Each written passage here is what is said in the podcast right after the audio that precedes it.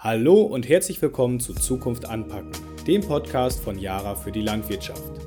Heute geht es um das Thema Stickstoffdüngung und wie Sie Streufehler vermeiden können. Egal, wo man in Deutschland über Fatalgenauigkeit spricht, es fällt dabei immer ein Name. Ich freue mich sehr, Herrn Ulrich Lossi von der Deuler Nienburg als Experte zu dem Thema begrüßen zu dürfen. Hallo, Herr Lossi. Hallo, Herr Sokolowski. Mögen Sie mir und unseren Zuhörern etwas über Ihren beruflichen Hintergrund erzählen? Ja, sehr gerne. Ich bin jetzt seit über 25 Jahren bei der Deuler Schule in Nienburg angestellt und bei uns im Hause Abteilungsleiter für den Bereich agrartechnische Ausbildung. Mein Hauptaufgabengebiet bei der technischen Beratung umfasst den Bereich äh, Schleppertechnik, Pflanzenschutztechnik, aber auch eben insbesondere den Bereich der Düngetechnikoptimierung. Wie sind Sie zu Ihrem Beruf gekommen? Sind Sie auf einem landwirtschaftlichen Betrieb groß geworden? Ja, genau. Ich nenne es immer ganz äh, salopp so, mein Vater hat es geschafft, mich mit einem Landwirtschaftsvirus zu infizieren. Ich kann heute auch heute nicht ohne die Landwirtschaft. Äh, ich bewirtschafte noch einen 85 Hektar Betrieb mit angegliederten Dienstleistungsunternehmen im Nebenerwerb.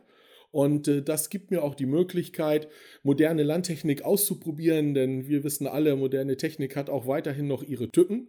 Und äh, das ist manchmal ganz gut, wenn man in der Praxis selber auch die ein oder andere Erfahrung gesammelt hat. Dann weiß man in der Beratung, worauf es eigentlich ankommt und kann so äh, Fehler in der Landwirtschaft und bei seinen Zuhörern zukünftig vermeiden. Da würde ich definitiv mal sagen, einmal eine gute Sache, wenn ein Virus weitergegeben wird. Warum haben Sie denn das Thema für heute mitgebracht? Worum geht es genau? Ja, es soll gehen in die Stickstoffdüngung oder Düngung allgemein. Und äh, ja, das ist ein relativ schwieriges Thema. Es hört sich vermeintlich relativ einfach an, aber die Düngerverteilung in der Praxis perfekt hinzubekommen, das ist eine echte Herausforderung für den Anwender. Streuverluste sind natürlich immer ein wichtiges Thema. Warum ist die präzise Düngeverteilung gerade bei Stickstoff so wichtig? Ja, Stickstoff ist der Nährstoff, der in erster Linie für die Ertragsbildung verantwortlich ist. Und das bedeutet sofort, Fehler bei der Stickstoffverteilung äh, haben wirtschaftliche Auswirkungen zur Folge. Äh, manchmal ist es so, dass man die Fehler gar nicht sieht. Bei anderen Nährstoffen wird man sie nicht sehen. Aber bei Stickstoff äh, muss der Fehler auch schon größer von 20 Prozent sein, dass man überhaupt optisch eine Sichtbarkeit hat. Aber der Ertragsverlust, der ist äh, schon ab etwa einem Verteilfehler von 10% gegeben. Und äh, wenn wir dann eben berücksichtigen, dass es eben nicht nur um die Wirtschaftlichkeit geht, sondern natürlich ist auch der ökologische Aspekt nicht zu vernachlässigen. Denn Stickstoff hat dort die größte Umweltrelevanz. Denken wir nur einmal an eine Feldgrenze, eventuell sogar mit einem Graben, dann ist hier natürlich ein Verteilfehler, also ein Nährstoffeintrag im Gewässer sofort ein, ein fataler Fehler und äh, ein fatales Problem für die Umwelt. Und äh, gerade deswegen ist es aus meiner Sicht auch sehr wichtig, dass wir hier eben in diesen Bereichen ganz genau hinschauen, um zukünftigen stärkeren Umweltauflagen und Restriktionen noch stärker vorzubeugen. Denn heute eingemachter Fehler führt sonst in Zukunft dazu, dass wir mit stärkeren Restriktionen zu kämpfen haben. Das finde ich einen ganz wichtigen Punkt, äh, vor allem das auch mit dem verantwortungsvollen Umgang. Gerade dann sollte ich ja meinen Streuer extrem genau einstellen. Was sind so die häufigsten Fehler, die draußen passieren und was sind Tipps, die Sie da haben? Ja, wir von der Dollar Nienburg sind bundesweit unterwegs und führen äh, Streuerberatungen und Streuerseminare durch. Und mein Eindruck ist da oftmals, dass es komischerweise eigentlich eher sogar die Kleinigkeiten sind, die in der Praxis schnell mal vergessen werden oder übersehen werden. Und äh, deswegen gehen wir zu Anfang oftmals immer erstmal so eine kleine Checkliste durch. Und da ist es eben manchmal eine Hubstrebe, die nicht richtig sitzt oder ein Luftdruck, der nicht genau passt. Und äh, manchmal sind es eben diese Kleinigkeiten, die dann schon ein schlechtes Verteilbild auslösen. Aber wenn wir dann etwas genauer hineinschauen, und uns dann Mengenschieber und die Funktionalität vom Rührwerk anschauen, gerade hier haben eben manche Hersteller auch schon mit Verschleiß zu kämpfen, äh, dann merkt man eben auch, dass im Praxisalltag diese Dinge schnell mal übersehen werden können. Und gerade so Punkte wie Streuerhöhe oder Streuerneigung verändern sich auch während des Entleerprozesses der Maschine. Das heißt, eine Maschine hebt sich, äh, wenn sie leer gestreut wird, äh, von äh, Kilo zu Kilo immer mehr aus und bäumt sich gerade nach hinten hin auf. Und das verändert die Streubreite schon relativ stark. Und äh, ja, deswegen ist es eben auch wichtig, dass man eben nicht nur diese technischen Details im Auge behält, sondern eben sich auch angewöhnt, die Querverteilung zu messen. Das ist ein relativ wichtiger Punkt. Aber leider müssen wir auch feststellen, dass auf vielen Betrieben das notwendige Equipment äh, zurzeit noch gar nicht vorhanden ist. Die Checkliste, die Sie gerade angesprochen haben, besteht ja die Möglichkeit für unsere Zuhörer, die auch online einsehen zu können? Ja, die stellen wir unseren Kunden im Prinzip auf unserer Homepage zur Verfügung und äh, ich würde sie Ihnen auch sehr gerne zur Verfügung stellen, damit sie eben auch auf der Yara Homepage äh, für die Zuhörer verfügbar ist. Ja, vielen lieben Dank, Herr Lossi, liebe Zuhörer. Sie können auch auf der yara.de Seite die Checkliste herunterladen. Ihr letzter Punkt war die Querverteilung. Wie messe ich die Querverteilung der einzelnen Düngekörner denn am besten? Ja, da gibt es unterschiedliche Varianten von den einzelnen Herstellern, äh, wobei es mir persönlich eigentlich egal ist, ob das Streuschalenset äh, von Hersteller A oder von Hersteller B kommt. Das macht am Ende nicht ganz viel aus.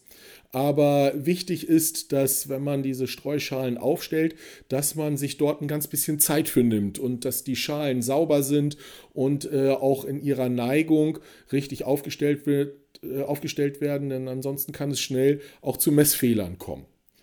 Und äh, da sind äh, von den Herstellern unterschiedliche Schalensysteme am Markt. Amazone zum Beispiel hat ein System mit 8 oder eins mit 16 Schalen. Bei Rauch bekommt man eins mit 10 Schalen. Bei Bredal und Yara hat auch ein System. Sind es sieben Schalen, die zur Verfügung stehen. Und äh, die gilt es dann einfach über die Arbeitsbreite aufzustellen. Und äh, da ist unsere Empfehlung bei Arbeitsbreiten bis 15 Meter reichen aus meiner Sicht eigentlich zwei Messpunkte aus. Aber wenn es dann äh, eine größere Arbeitsbreite wird, dann sollten es nach Möglichkeit schon mindestens fünf Messpunkte sein. Beziehungsweise bei denjenigen, die mit Amazone-Streuschalen messen, dort werden vier Messpunkte verwendet. Aber dann ist es wichtig, diese Messpunkte auch äh, jeweils einmal linksseitig und einmal rechtsseitig aufzustellen, damit einem da nichts äh, unbeobachtet durchgeht. Und was relativ neu ist am Markt, ist das EasyCheck-System, äh, das mit Streumatten arbeitet. Dort werden die fliegenden Körner also nicht mit einer Fangschale aufgefangen, sondern eben mit einer äh, Matte, die kleine Gumminoppen hat. Und äh, das hat den Vorteil, dass sich dieses System relativ gut handhaben lässt. Es lässt sich gut auf dem Fahrzeug mitnehmen und die dazugehörige App ermöglicht dann sogar dem Anwender, nachdem er dann jede Matte fotografiert hat und es eine äh, Mengenskalierung für, die einzelne, für den einzelnen Messpunkt gibt, äh, gibt es dann von der App sogar eine Einstellempfehlung und somit wird es für den Anwender auch relativ äh, simpel, dann die Maschine auf den korrekten Wert einzustellen. Und äh, wenn wir unsere Praxisseminare durchführen, dann haben wir immer noch so ein paar Tricks und Kniffe, die wir dann den Anwendern auch äh, direkt demonstrieren können, um das Ganze auch noch äh, etwas schneller in der Praxis ablaufen zu lassen. Also sagen Sie, dass es im Prinzip egal ist, welches System genutzt wird. Hauptsache der Landwirt, der misst auch vernünftig auf dem Feld. Ganz genau, das ist der entscheidende Faktor. Und äh, ja, das ist sicherlich eine, eine schlechte Nachricht, weil es eben mit Arbeit verbunden ist. Aber es ist eben eine hochwirtschaftliche Arbeit. Und äh, der Stundenlohn, manchmal rechne ich den Teilnehmern den auch gerne mal vor, ja, der ist äh, dermaßen hoch, dass man danach eigentlich sofort überhaupt nicht mehr überlegt, ob man Schalen aufstellt oder nicht, äh, weil einfach äh, es gibt kaum eine wirtschaftlichere Arbeit, die man auf seinem landwirtschaftlichen Betrieb durchführen kann. Denn die Streutabellen können immer nur Anhaltswerte liefern. Äh, zum Beispiel ein Punkt wie Maschinenverschleiß oder natürlich Punkte wie Witterung mit Wind oder Luftfeuchtigkeit. Allein das beeinflusst schon die Arbeitsbreite doch ganz erheblich. Und man muss eben wissen, dass jede Düngercharge an sich auch etwas von der anderen abweicht. Denn durch Umschlag und Transport ändern sich nun mal Streueigenschaften. Und äh, deswegen kann es niemals eine richtige Einstellempfehlung für alle Düngerchargen, die vertrieben werden, geben. Und äh, deswegen ist es eben wichtig, dass man weiß, je inhomogener die Düngerqualität ist, umso häufiger muss man letztendlich dann am Ende auch messen.